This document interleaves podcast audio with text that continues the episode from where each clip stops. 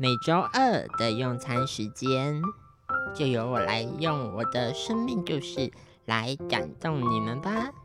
欢迎收听新奇的日常。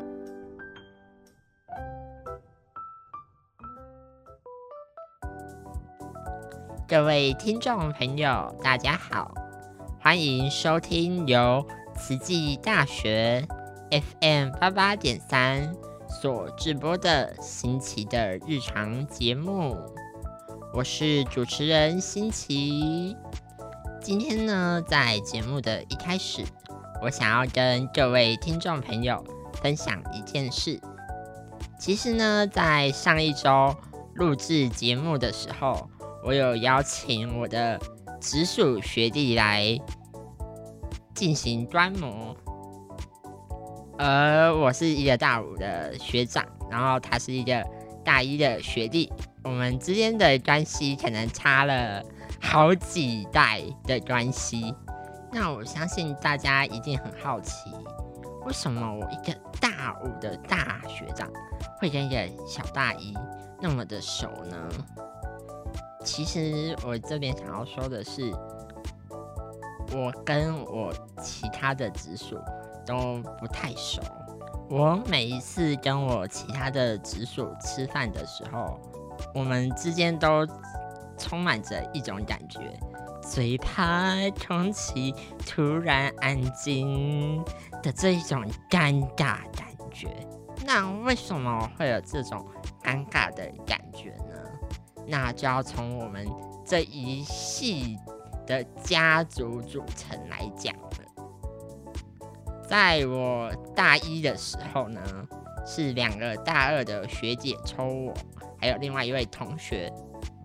但是到了大二上学期的时候，我和我另外一位同学呢，去一起去抽直属，结果我另外一位同学抽到了，我没有抽到，所以这时候我们家里就只剩下一条可以继续再维持下去的线。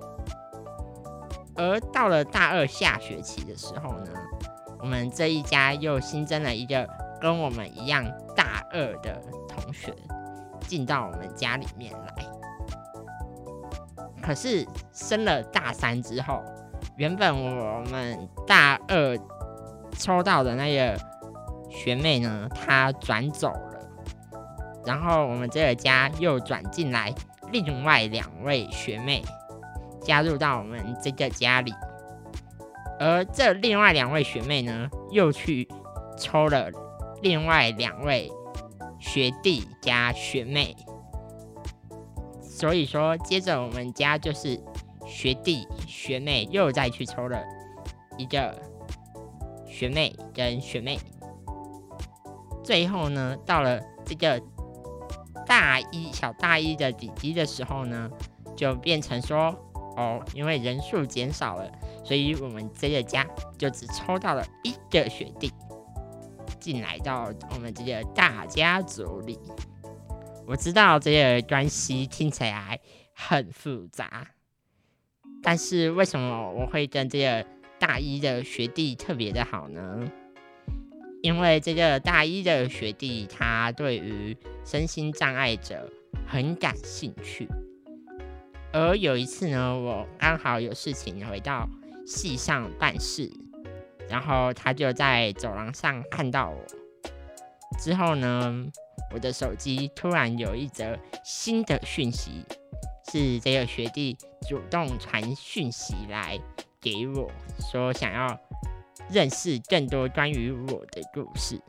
那正是因为有这位学弟的主动出击。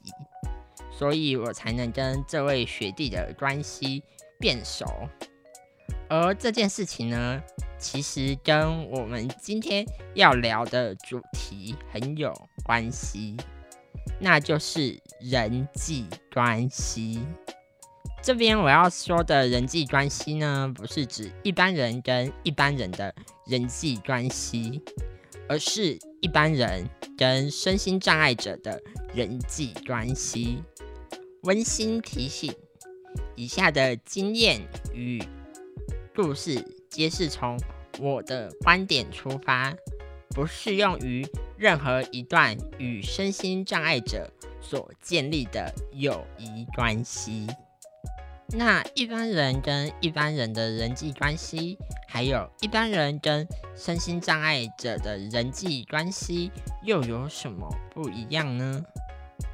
我觉得一般人跟一般人的互动，可能他们可以很自然的就直接主动的去去跟其他的人去交朋友，或者是很自然的就可以跟别人混熟。但是，一般人跟生障者，可能对我自己来说，我觉得一般人跟生障者的人际关系呢，有的时候很容易会有所谓的标签化的现象出现。我们很容易就被贴上所谓的“哦，他是一个需要被帮助的人”的标签，或者是“哦，我不知道怎么跟他互动，那我干脆就不要跟他互动”。那什么事情都不会发生，但就是因为这个都不会发生，你可能就错失了一个去拓展你的交友圈的机会。嗯，我这边呢，想要再跟各位听众朋友分享一下，其实呢，你们不用太担心，你们主动来关心我们，或者是主动来跟我们说话，我们会给你们。眼色看，或者是我们会对你大小声，因为我们其实没有像你们想象的那么的脆弱。我们并不会因为你所说的一句无心的话，然后我们的心就变成了柳橙汁，因为无心插柳，柳橙汁嘛，哈哈。那既然讲到了，我们并不会感到受伤。那该怎么避免让我们受伤呢？我觉得真正让我们感到受伤的行为呢，是漠视这件事情。假如呢，今天呢走在路上，我很有礼貌的去跟你点了一个头，然后你你像是遇到陌生人，或者是觉得呃他好奇怪哦的感觉。然后不理会我们的时候呢，我们其实会感到很不舒服，而且会有点受伤。其实呢，就像一般人一样，我们也许在某堂课上见过面，或者是我们曾经在某个场合有相遇过，所以我才会很有礼貌的去跟你点个头，问声好。但是你却像是遇到卖爱心笔的生长者一样，走路照跟他堆垒的这样很快的离开了我们的视线，这会让我感觉说，哇，你你是不是对我有什么意见？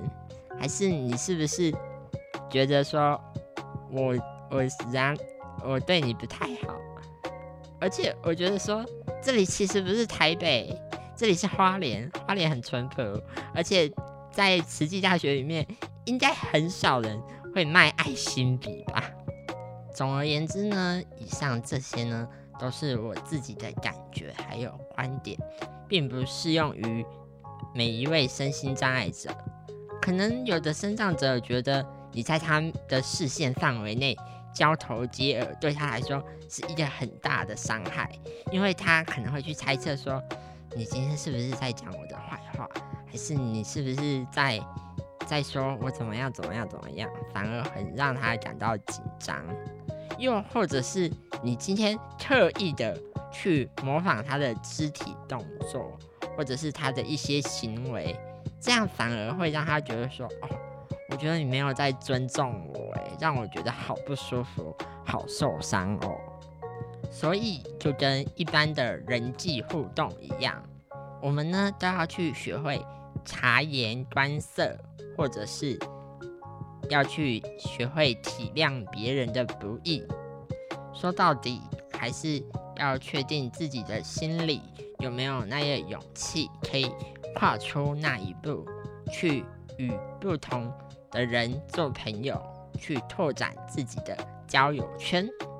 虽然这边跟大家分享说，勇敢的踏出一步去拓展朋友圈，但有些人并不是没有勇气去踏出这一步去拓展朋友圈，而是觉得说这样一个小小的朋友圈对他来说就很心满意足，就觉得这样子的交友方式是一个很舒服的感觉了。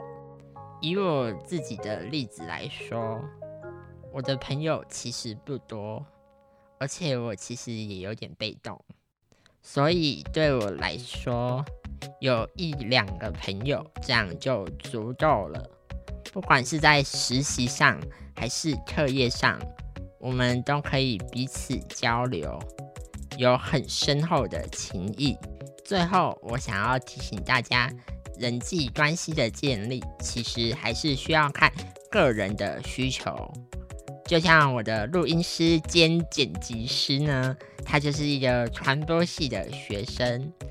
传播系呢，其实很讲究所谓的一面之缘这件事情。也许今天你和某个大老板有一面之缘，未来你有可能就可以。被引荐到一间很好的公司了。那我们今天的人际关系就到这边。最后再提醒大家一下，关于人际关系的建立呢，我们还是要学会察言观色，还有换位思考。不管是你跟一般人建立人际关系，还是跟生长者建立人际关系。这两点都是非常重要的。那接下来又到了我们的歌曲介绍环节了。今天呢，我要介绍的歌曲是关韶文还有焦凡凡合唱的《一加一大于二》。这一首歌呢，是在形容好朋友之间的互动的。有时候你跟你的好朋友的互动跟相处。有的时候呢，就像数学题目一样，一加一等于二。但当遇到困难的时候呢，就会变成一加一大于二这样子的一个行为模式。那希望各位听众朋友都可以在生活中找到另外一个属于你的一加一。那我们今天的节目就到这边结束。我是新奇，我们下周同一时间空中再相会，大家拜拜。